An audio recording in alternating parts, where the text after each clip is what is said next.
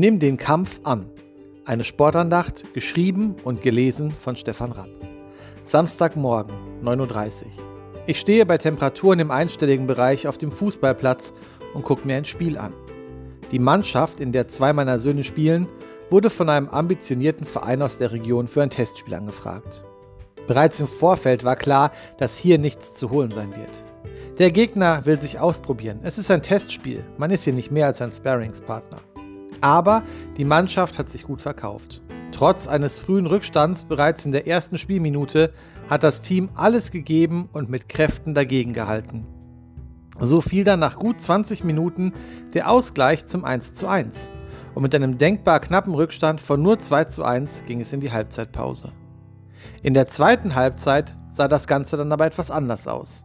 Jetzt fielen die Tore beinahe im Minutentakt. Als Zuschauer und Vater stand ich am Spielfeldrand und das Team auf dem Platz konnte einem echt leid tun. Waren die Spieler frustriert? Selbstverständlich. Es macht keinen Spaß, den Ball ein ums andere Mal aus dem Netz fischen zu müssen, um wieder zum Anstoß an den Mittelkreis zu gehen, nur um dann wieder überrollt zu werden. Haben die Spieler aufgegeben? Nein, beim besten Willen nicht. Sie haben bis zum Abpfiff alles gegeben und sich gegen einen immer stärker werdenden Gegner gut verkauft. So konnte die Mannschaft zumindest noch einige sehenswerte Angriffe kreieren, auch wenn dabei leider kein Tor mehr erzielt werden konnte.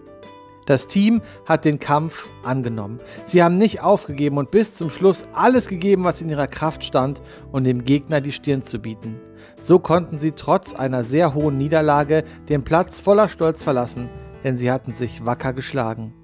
Ich finde, dieser Sportsgeist ist ein tolles Beispiel auch für unser Leben als Christen. Jedes Gegentor steigert den Frust. Irgendwann resigniert man. Dann musst du dich entscheiden, weiterkämpfen oder aufgeben. Kennst du das aus deinem Leben auch? Wieder einmal gescheitert, schon wieder versagt. Du hast dir so fest vorgenommen, dass dir das nie wieder passiert. Es ist doch wieder geschehen. Warum eigentlich noch kämpfen? Es bringt ja doch nichts. Ich bin zu schwach. Kann sein. Aber wie sagt man so schön? Du musst immer einmal mehr aufstehen, als du gefallen bist. Aufstehen, Krone richten, weitergehen. Wir sind in diesem Kampf nicht allein. Gott ist an unserer Seite und er will uns die Kraft geben, trotz Niederlagen vorwärts zu gehen.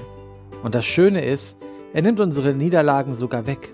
Wir brauchen unser Versagen nicht immer mit uns herumschleppen.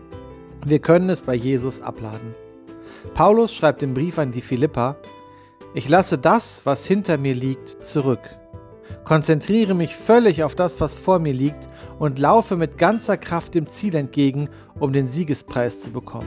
Den Preis, der in der Teilhabe an der himmlischen Welt besteht, zu der uns Gott durch Jesus Christus berufen hat. Philippa 3, die Verse 13 bis 15. Schau nicht zurück. Für das, was hinter dir liegt, hat Jesus den Preis bezahlt. Konzentriere dich auf das, was vor dir liegt. Wenn du fällst, dann steh wieder auf. Gib alles, um den Siegespreis zu bekommen. Gott hat für dich auch alles gegeben.